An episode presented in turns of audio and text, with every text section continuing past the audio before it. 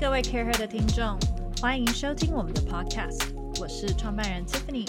Care Her 呢是一个新时代商业女性的 social club。我们制作原创优质的内容和 Podcast，也定期举办很多会员制的线下社交活动，让更多商业女性可以互相交流人脉、共学，一起体验精致美好的 lifestyle。更多资讯可以上我们的官网 careher.net 参考。在我们的 Leading Ladies Podcast 中，我会邀请一位好朋友，他们是各行各业的商业领袖、创办人、经理人、改革者，听他们聊聊他们的真心话和为什么。准备好了吗？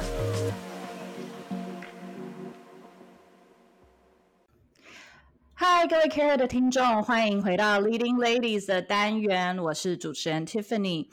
呃，五月是母亲节，那其实我们有很常聊到，就是。女性到了下一个人生阶段的时候，当你是一个很有企图心，啊，也能够透过工作得到成就感的时候，这些 working mothers 要怎么样去让自己的能量啊，或者是工作与生活之间能够有一个最适合她的方式？有没有注意我没有讲 work life balance？因为其实现在不流行 balance，现在是 integration。我们前一阵子收到一位，呃，是他的先生。大力 support empower 她的一位很优秀的女性。那我觉得她的书名非常有趣，她叫做《文艺少女的戏骨禁忌》。这位作家 Vanessa 王她本身有非常多的身份，是工程师，是妈妈，是作家。然后呢，甚至她有非常有趣多元的成长背景。她是理科理科土木工程的本科系。然后呢，后来也进到了 Tesla，我们的股王的汽车工厂做个技术写作员。那他现在有第二胎了，所以我们今天要请他来分享他自己的很多身份的转变的过程的心路历程，以及他为什么要写这本书。我们来欢迎 Vanessa。嗨嗨，大家好，谢谢 Tiffany 的介绍。这样刚刚才的介绍有完整吗？非常的完整，谢谢。好，我觉得有很多，等一下请 Vanessa 来去补充的。好，那我觉得现在是个有趣的时刻，因为她刚生完第二胎，刚做完月子，刚刚要开始亲自面对两个萝卜头，所以我要在这个关键的时间点，先问她第一个问题：你快乐吗？对，非常好的问题。呃。对，所以我我现在生下了我的二女儿，我有两个女生，那我觉得这也蛮切合，就是这个这个 care 这个这个单元这样子。对，然后嗯，对，关于这个问题呢，我我第一个想到的就是，呃，我不知道你有没有看过呃时时刻刻这个这本电影或这本书这样子，Hours 对不对？The Hours 对，然后呃，我昨天特别去把就是它里面我很喜欢的。一段话找出来，就是他那个主角呃，Clarissa，他就有说，I remember one morning getting up at dawn, there was such a sense of possibility. You know that feeling? And I remember thinking to myself, so this is the beginning of happiness. This is where it starts. And of course, there will always be more. It never occurred to me that it wasn't the beginning. It was happiness. It was the moment right then. 嗯哼，所以我觉得就是，对啊，快乐就是 我觉得他他对我来说，快乐就是看得见希望吧。就是说，你你是一个有人说，快乐不是你达成目标那刻，而是你在追求的那个过程。所以我觉得看得见希望，有明确的目标，然后相信现在努力可以换来自己想要的一些什么，然后还有包括相信痛苦有尽头，嗯，这些都是快乐。对，所以我觉得快乐是还蛮虚无缥缈的一个东西。是。但是你你问我说我现在快乐吗？那我觉得呃，在这一刻就是像你说的，我刚从月子中心出来，然后 就是大家就是很多人可能是妈妈也了解那种就是睡眠不足的这种时刻。但是我想说，我觉得其实现在这种这种很痛苦睡眠不足，然后婴儿一直叫，然后你觉得快要快要发疯的这种状态，其实其实我还我觉得还是快乐的，因为。这是第二次了，我我已经知道说这个是会有这个痛苦阶段是会有尽头的，而且是会有 reward 的，就是你会看到你的小孩慢慢长大，慢慢长大。我觉得那种感觉是快乐的。嗯，之所以第一个会问 Vanessa 这个问题，是因为你在书中其实有说过，因为你从小呃其实有很多的移动，你在不同的城市国家长大，然后你也一直在转换，重新开始。那你我我觉得印象最深的是，你小时候跟你自己的妈妈说。你的理想学校，你想去的学校，是让你能够每天都很快乐的学校。这是一个很特别的回答，我觉得。所以才会想问你说：“哎，快乐这件事，对于现在成为人母的你，是不是还是一个很重要的 priority？” 我觉得是，我觉得永远都是。然后，包括在呃我的小孩，就是养育他们，我也觉得是他们的 priority。但是我我已经不相。我觉我已经不相信说快乐就等于就是，例如说没有烦恼透啊，或者是没有烦恼啊，或者是整天无所事事啊。我觉得快乐是你为一个目，你你有一个呃，可能短期目标也好，就是你目标可以一直改变，但是你有一个当时的一个短期目标，然后可以为了那个目标努力，然后流血流汗这样子。可是你是看得见希望的，在在在那边进行。那我觉得。像我我你说的，我书中那一段，就是我去那时候考高中联考，然后要去呃庙里拜拜，然后我就说我希望可以有快乐。我觉得，我觉得青少年时期是一个比较迷惘的时期，因为就是你还在成长，你你很多事情，其实对于那个阶段的我来说，我其实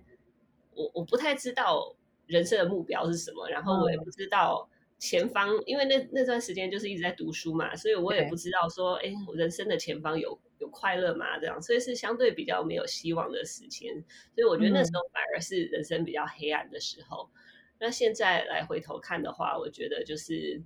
就是我觉得，呃，对啊，我觉得就是说，快乐就是有点像是你在爬山啊，或是你在 work out 那种时候，就是也许你你当下觉得哦好累哦，爬不上去，可是其实。那那是快乐的，因为你知道，哎，再再再过一下你就登顶了，这样。对，用了一个这样 metaphor。其实我也不是一个常爬山的人，我觉得大家应该可以比较好理解。对我，我觉得你刚刚讲的那个重点真的是，我很喜欢你说快乐并不是无所事事，或者是中乐透，或者是没有烦恼，反而是你有一个 purpose，你的人生里有一个很明确的 purpose，你知道你想要的是什么，你的意义是什么，然后。这个过程就算痛苦，你会知道有 reward。跟你说你会看到尽头，就像你知道小孩会长大，你可以开始睡觉，他们会睡过夜。所以这样子去定义快乐，我觉得很有趣。嗯，谢谢。接下来要问的其实是呃身份的转变，因为你是一个，我已经不用 growth mindset 来形容，因为它是深深的在你的 DNA 里面。我觉得你对于很多。机会跟重新开始这件事，你从初中看，跟你自己的经历，等一下也可以跟我们分享。你是毫无畏惧的。你光是第一个，其实，在呃亚洲的学制里面，第一个最常见就是你跨组。你明明是呃工程师，但你又觉得哎写作对你来说很重要，所以你在这里有养分，你就是会开始去做一些写作。那再来就是你可能明明不是呃呃，而且你还取得硕士学位。所以这边可以跟我们分享一下，就是你热爱理工，你也喜欢研究数学方程式，可是你又喜欢文字跟阅读，这个之间的这个 bridge 你怎么去平衡，然后怎么去想，为什么你要去做这些事情？嗯，好，对，就是就是 Tiffany 讲的，就是我先拿到台大土木系的硕士嘛，然后后来我又那个，因为其实我我从小我就觉得我还是一个还。就是理组跟文组我都蛮蛮喜欢的，就是我数学我也很喜欢，可是我也很喜欢看小说那一类的，所以我呃硕士毕业后我就呃又去美国读了一个小说创作的，对呀，creative writing 的一个 Master of Fine Arts 这样子，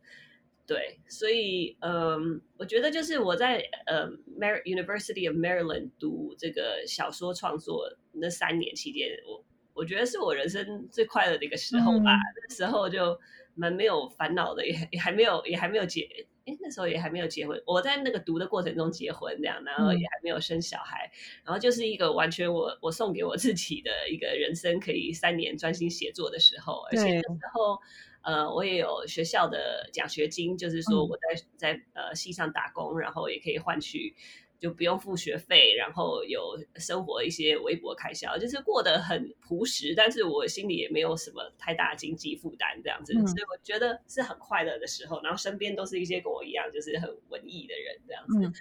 然后嗯，对啊，然后后来后来我又去了戏谷之后，我又当 technical writer，就又进入这个科技界这样子，就是有点像是为五斗米折腰吧，就是 总是需要一份可以付我钱的工作这样子。对，但是我觉得，因为我有那三年，所以呃，我觉得，我觉得我从那时候我就还蛮确定，就是说我的，也许我的个性可以适合当工程师啊什么，但是我觉得我的灵魂就还是一个一个艺术家，一个作家这样子。所以你问我说，我的 bridge，我的所有的身份是，就是我又是工程师，又作家，一个妈妈，我要怎么 bridge 这些身份？我觉得我的那个 bridge 就是。作家哎，因为我觉得作家就是一个会需要尽情体验这个世界，然后你有很多身份，然后有很多灵感去写作这样子。所以我觉得，因为我有这个作家的这个身份，我就觉得，哎，就算我有很多不同的角色扮演，那完全不冲突。嗯，可是我刚听了，我发现你是一个文艺少女，可是你脑袋很清楚。因为呢，很多人可能就会觉得啊，我是一个文艺少女，我要追求的是。呃，你刚刚说的 creative writing 嘛，那他可能就会全心全意觉得我要做这件事情，这让我快乐。可是你又同时毫无呃一点也没有觉得怎么样的，说我愿意为五斗米去折腰，从 creative writing 去改去，还是知道说你生活上你想要呃像就是在 Tesla 这样做一个 coding 或者是工程师这样子，然后呢，你也没有觉得。要做工程师这件事情，有让你觉得很丧志，或者是觉得很痛苦？说为什么不能全心发挥你的呃你最有兴趣的事情？因为你的兴趣你好像也做得蛮好的。有的人可能兴趣保持是兴趣，是因为这个兴趣可能没有办法 yield in income，但是你的兴趣好像慢慢也是可以。你也出了书，然后也有很多人去喜欢阅读你写的文字，所以我觉得你有的人会因为这样会发现，哎，另外一边好像有点希望，他就有点想要往。他的兴趣去全力发展，可是你还是很愿意把你的工程师的身份这一块掌握好。所以我刚刚听，我是觉得，哎，你虽然有很多的文艺跟热情，但你还是有很多的逻辑跟理性在你的决定 process 里面。对，我觉得每一个人内心都有这个理性跟感性的成分，这样子。那我觉得，呃，我我之所以，嗯，我这样子。就是回头来讲，好像看起来我的每个 step 好像很有很有理性的判断，但其实中间也是经过很多挣扎这样子。所以我觉得我可以现在很坦然的呃面对这些转变，是因为我我觉得我我一直就是很诚实的面对自己，去 try 各种 possibility。就是我一开始就是读理工科，但是我觉得那时候我还不甘心直接去当一位工程师，所以我后来去读这个 creative writing。那读了三年，然后那时候我先生就说要搬去戏谷，那我那时候就想说，那好，那我要在戏谷的时候，我也我也可能尝试了几个月的时间，想说，哎，那我先去上班，我在家里写作这样子。嗯，可是我觉得那个时候我就发现，其实我的个性好像不是很适合，就是因为作家其实是一个蛮孤单的工作，就是你大部分时候就是自己一个人关在家里面写嘛，然后你的你的你的。同事就是你，你写出来的角色这样子。那我觉得有些人可以把这件事情做得很好，但是我觉得我是，我觉得我我真的是很觉得那样真的是太孤单了，我觉得不太适合我。而且我觉得我的灵感比较来自，就是说需要跟外面的世界有点冲击，这样子有点有点对话。所以后来我就想说，那不然我就因为反正我那时候也还就是我那时候二十九岁嘛，然后我就跟自己讲说，那我就。再再试再试一件事情好了，然后去看看我喜不喜欢。我就想说，那我既然在西国，就去科技公司上班看看。然后我就想说，那我就去当一个 technical writer。然后一做就做下去，就发现，哎，其实我因为我在科技公司上班的期间，我就开始经营我的部落格。我就觉得，哎，其实我这样子很多生活中有很多灵感，我就更有更有更多东西可以写。然后所以就慢慢的就是经过这种 trial and error，找到我自己可以又呃也不就是像你说的，不是一个 balance，但是是一个 integration，把我的各种 integrate 在一起。然后我也是呃理工方面有也有所满足，然后我的就是想写作的心情也有一点可以满足这样子。对，然后各方。都有点妥协吧，对对，你刚刚有讲到，就是你告诉自己说再来试一次别的东西。那其实我刚才听会觉得，你在这个过程中，你一直在认识自己。对，你要认识自己的哪个面向，喜欢的是什么，擅长的是什么？你觉得这个 process 你花了多久的时间？我觉得就是一直是 ongoing 嘞，对，就是因为我觉得呃。我我们也会成长啊，然后我们的身份也一直在改变。像我现在又是第二个小孩的妈妈了，搞不好我又又得有所调整，这样子。也许我再回去，呃，我产那个育婴假期完回去职场，我的改呃感觉搞不好又会改变，我又会做一些职场上的调整，这样子。那我觉得，可是我觉得大致上，呃的调整大概就是从我。土木系硕士毕业，二十五岁，然后去读 creative writing，读了三年，然后后来又到戏谷，然后去 Tesla 做 technical writer，可能呃，然后后来生完小孩，生完第一个小孩，然后我决定转行那个自学 coding 当软体工程师，所以到我当上软体工程师三十三，嗯，我觉得可能可能至少花十年吧。对，那我觉得就是很多人。就是因为我这本书，呃，文艺少女的戏骨晋级，讲的就是很多是讲这个转行嘛，然后就是很多人，很多人都在寻求自己。I'm sorry，你说什么？你讲了很多重新开始的时的片刻。对对对对，我觉得就是很多人就是都一直在寻求自己的兴趣吧，自己的 passion。很多人都很想要找到一份自己热爱的工作。那我觉得就是，嗯，我这本书讲一件，呃，蛮重要的一件事情，就是说，很多人一直找不到，因为他们一直不敢开始那个去探索的那个过程，因为他们心里可能知道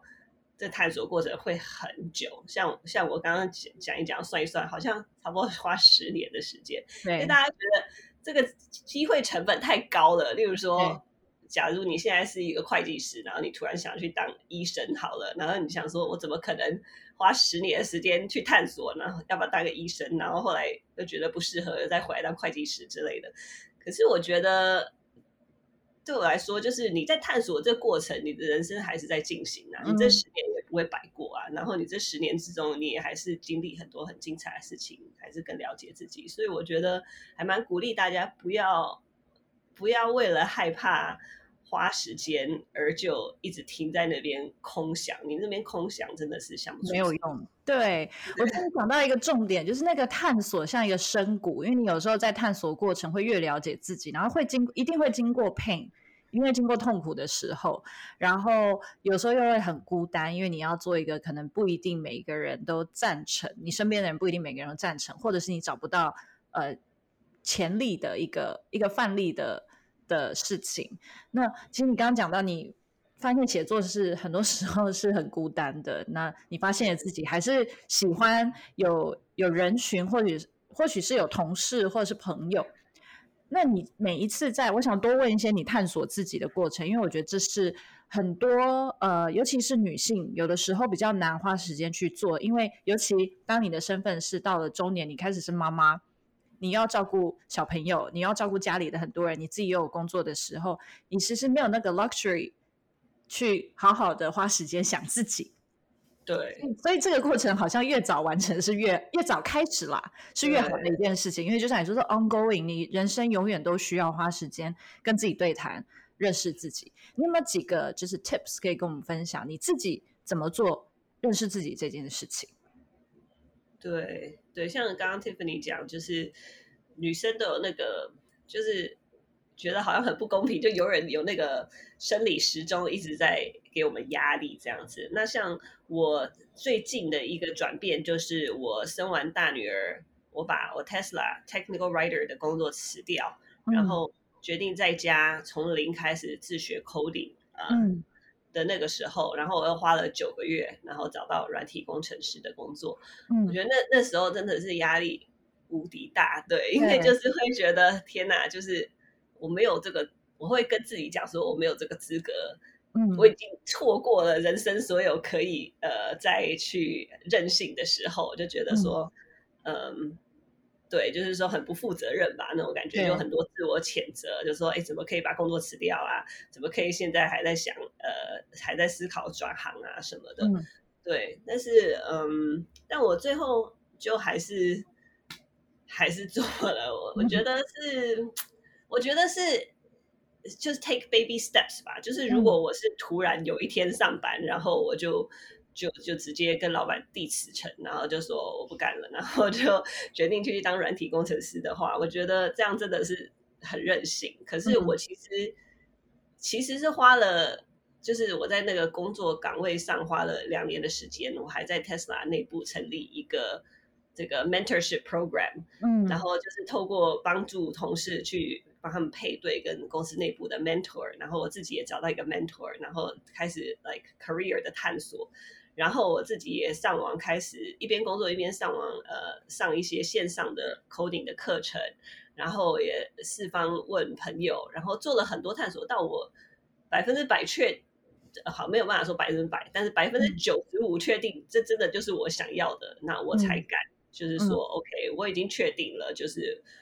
我真的觉得我当一个软体工程师的话，我会很快乐，所以我才敢。就是说，OK，那我要把工作辞掉，而且我是根根据各种评估嘛。就是如果我那时候没有小孩，我可能会想说，那我就一边上班一边一边继续学 coding，然后转行这样子。可是因为我我知道带小孩就是会花掉我很多精力，那我又要同时赚钱，又要带小孩，又要学 coding，真的太难了，会花太久的时间。我想要，因为我那时候已经三十二岁了嘛，我希望可以快点转，所以我就。呃，经过很困难的决定，就是说，OK，那我不要人生三件事，我就 focus 两件事这样子。所以我觉得就是 take baby steps 吧，就是慢慢的建立自己的信心，到你你自己的心里面踏实了，知道说，OK，这真的是我想要的，那你就可以克服外在的环境去做一些事情。嗯，你刚好提到，我觉得也很重要的一个点是，你是一个会 take initiative 去 build 你的 support net 的人。那这跟这跟 Care 的一个宗旨很像，因为我们觉得女性，尤其是有企图心的女性，希望能够完成很多自己的梦想，或者是呃成为 leader 的话，你很需要一个 support net。那你刚才有讲到你在呃公司里面成立了 mentorship 的 program，这个可以跟我们多讲一些吧？应该说，先跟我们聊聊你心中或是你现在的 support net 大概长什么样子，然后。在 mentorship 这块，你觉得它的重要性在哪？因为大家都在讲 mentorship，但是 mentorship 真的不是一个可以 force 的感情，不是说，嗯，你跑到 mentor 前面说，嗯，这个人感觉我五年后想要成为他，就直接问人家说，你要不要当我的 mentor？这太奇怪了。mentor 是一个 give and take 一个 building 的一个 process 嘛，所以想先问你，你的 support net 你觉得现在长什么样子？那第二个就是对于 mentorship program 你的想法以及有没有什么经验分享？嗯哼。我觉得现在的 support net 的话，因为我在在戏谷，然后我现在是 software engineer，所以我觉得那个 support net 还还蛮就是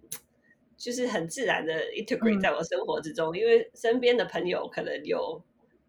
六成都是 software engineer，所以就是很自然在那个环境里面，就是你会知道说，OK，如果我今天。需要一个公司的 reference 的话，那几乎每家公司都有认识的人，或者是可以问别人说你还没有认识什么人这样子。然后因为包含我的脸书的的这个 feed，大家分享的内容常常也都是跟科技业有关的。对，然后可能我最大的 support 就是我先生吧，因为他也是他其实也是。半路出家，自己自学成为软体工程师。嗯然后我们 就是我在当初在选择就是呃 software engineer 里面，它有各种领域，我是刻意的选跟他同一个领域，这样子我如果有什么技术上的问题，我可能可以寻求帮助这样子。那在讲我那时候在 Tesla 成立 mentorship program 的这件事情，其实就是其实就是一个一个契机，就是我有一次在跟我的同事在聊天，然后我们。其实每个人永远都会有一个想法，就说：“哎，那你的下下一个 career step 你要往哪边发展，这样不一定是很直线，就是说你现在是一个什么 position，然后下一个就是 senior，然后 staff 什么，你有时候可能，比如说 software engineer 会想转 project manager 啊，project manager，可是我们就是因为我那时候我们在一个办公室里面，呃。就是有有干在工汽车工厂里面嘛，然后可能一百多人，然后女生就可能十个以下这样，然后就跟这些女生在聊天，然后就说哦，对啊，觉得，而且那个女生刚好她是她才刚大学毕业，她说哦，她好希望她有一个就是职职涯上的导师这样子，可以可以多跟她讲一些说，哎，每一个 position 在做什么啊，然后她可能。就是指引他一些一些 tips，这样子说，哎，怎么样去发现自己的兴趣，或怎么样往下一个阶段发展。然后我们就觉得说，哎，那为什么公司内部都没有？因为公司人很多啊，可是也有很多卧虎藏龙。可是我们要怎么样跟这些人可以多认识？所以我们就决定呃自发性的开启这样的一个一个 mentorship program。然后后来也做的呃蛮成功的，就是。就是每次我们办活动都会有呃一百个人左右来参加，然后还有呃别的像是欧洲的分部啊，或者是呃别的 state 的的在办公室也说，哎，他们也想成立他们的姐妹姐妹 chapter 这样子，然后也也也成立了这样，所以我觉得是办的蛮成功的。那我们经营的那个的那个想法，就是跟你刚刚说的很像，就是说我们没有去 force 任何。pairing，因为我们觉得那样子很奇怪啊，我们怎么知道两个人有没有 chemistry 这样？所以我们都是以办活动的形式，然后让大家呃互留资料，然后你如果觉得哎感觉对了，你们就自己私下去联络，自己约约喝咖啡，然后也不是一个很 force 的，就是说 OK，我们今天见一次，我们你以后就是我 mentor，你要对我负责什么？对，就是说恋爱啊，很像在联谊，怎么可以用 force 的，对不对？对对对对，可是你就慢慢的不是，而且我们有一个想法，就是说 mentor 不一定是一对一啊，你可以有一个一个 board member of mentors 这样子，然后你自己成立你的一个一个 network 这样子，那这样子也没有那么有压力嘛，不用说是一个一对一的关系。那因为你可能不同的事情，你可能想要跟这个人是问。呃，技术上的问题，跟这个人是问说，哎，这个 work life balance 或 work life integration 的问题，所以你这样不同的事情问不同的人，这样，所以我们这时候是这样子的想法。嗯，你刚才有提到 support net，嗯，有先生。然后我觉得更有趣的是，你在书里面 也有讲到，面对跟亲密的人之间的相处跟沟通，尤其是啊，其实我觉得你讲到很多，嗯，很符合现代的女性，现在女性越来越聪明自主，那也越来越 empowered。然后，其实，在反过来讲，越聪明越自主的女性，有的时候她会越害怕展现 vulnerability，或者是或越不敢真情流露。我最近自己是在看呃 Stanford 的一个 MBA 的 program，他们有个叫 Touchy Feely，在讲说为什么 future leaders 其实要学会呃有办法去面对，或者是用呃真情流露的方式去，不管是做 team building 或是面对自己。然后这也是一本书要出来，所以叫做 Connect，我觉得非常有趣。那刚刚也对应到你讲的这个 chapter，就是你跟先生之间，你也在他身上学到了。呃，有一点一体两面，就是坚强的时候跟你 fragile 的时候，这个再跟我们分享一下。我觉得我们要给先生一点 air time，因为他一定会听，对不对？所以我们要给他一点那个 mention。好，是是，对。那我我在书中呃提到这个是说，因为我看那本很有名的书《脆弱的力量》嘛，嗯，然后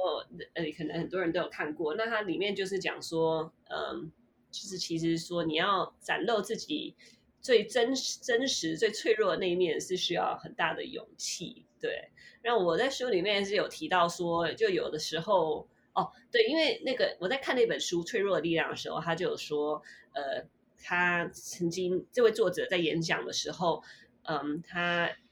有一位听众，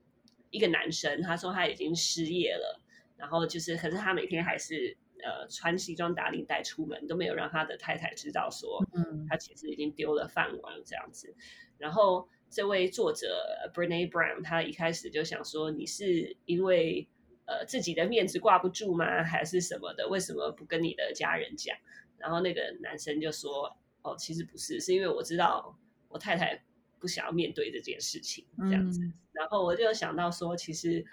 我就想到说，哎，我上次怀孕的时候，我也曾经有类似的事情，就是我跟我先生说，你现在如果你有什么脆弱的时候，可不可以就是在这九九个月、十个月，不要跟我。不要让我看到你脆弱那面，因为我觉得我自己已经快要溺水了，我没有办法再去情绪负荷别人的 vulnerability 这件事情这样子。然后，可是我觉得其实这样还蛮残酷的，就是有时候在婚姻中，我们会嗯，好像逼迫你的另一半要戴上一个盔甲，没有办法好好的做自己这样子。那我我我在那个书中我就有在检讨这件事，我就想说，其实我们。呃，夫妻之间，我们都要，嗯，不但是要，呃，勇敢的表现自己真实的那一面，呃，展现自己的 vulnerability，也要给对方空间，让他们可以当一个人。就是不管你是男生女生，其实每个人都有很脆弱的时候，这样子。对，我觉得讲到看到你写这这一段，我觉得呃印象很深刻啦。因为其实不只是亲密的关系，可能有时候不只是自己的伴侣，可能还有家人啊，或者是。在创业的可能还有你的你的一些伙伴、你的团队，那其实大家都都会仰赖对方，让自己不要再去有多的情绪的承担。但我觉得像你说，你也是领悟到，其实勇敢跟脆弱是一体两面的一件事情。然后 sometimes 有一点 vulnerable 也没有什么太大的关系。对，是的。好的。我们今天非常的谢谢 Vanessa，然后呢，你接下来有没有什么有趣的计划？那因为现在《文艺少女的戏骨晋级》这本书已经在台湾都都可以呃找得到，对不对？都已经开始在销售了。那你自己还有没有什么比较新的计划？最后可以跟我们分享呢？嗯，对，就是对我这本书《文艺少女的戏骨晋级》，就是在。呃，各大台湾各大书店呐，还有包括像是网络书店博客来啊、金石堂、成品这样子，都都买得到。然后国外的朋友也欢迎，就是呃买电子书，可以上博客来，还有电子书版本这样子。呃，它的电子书版本销售的蛮不错的。然后那个我还有一场，哈。我说恭喜恭喜，谢谢谢谢。那我觉得最后要谢谢 Vanessa，因为你这本书说过是关于转变，关于重关于重新开始。你刚才也跟我们分享到，其实总结很简单，就 start with baby steps，然后慢慢去调整，让自己更踏实。以后也透过你自己的 support net 来去更了解自己，找到需要的资源。然后希望大家都可以找到自己想要的转变，过更快乐的人生。嗯，对。这个总结 OK 吗？很棒，好，总结了。好，那我们谢谢 Vanessa，谢谢，祝 Vanessa 母亲节快乐，谢谢，祝大家母亲节快乐。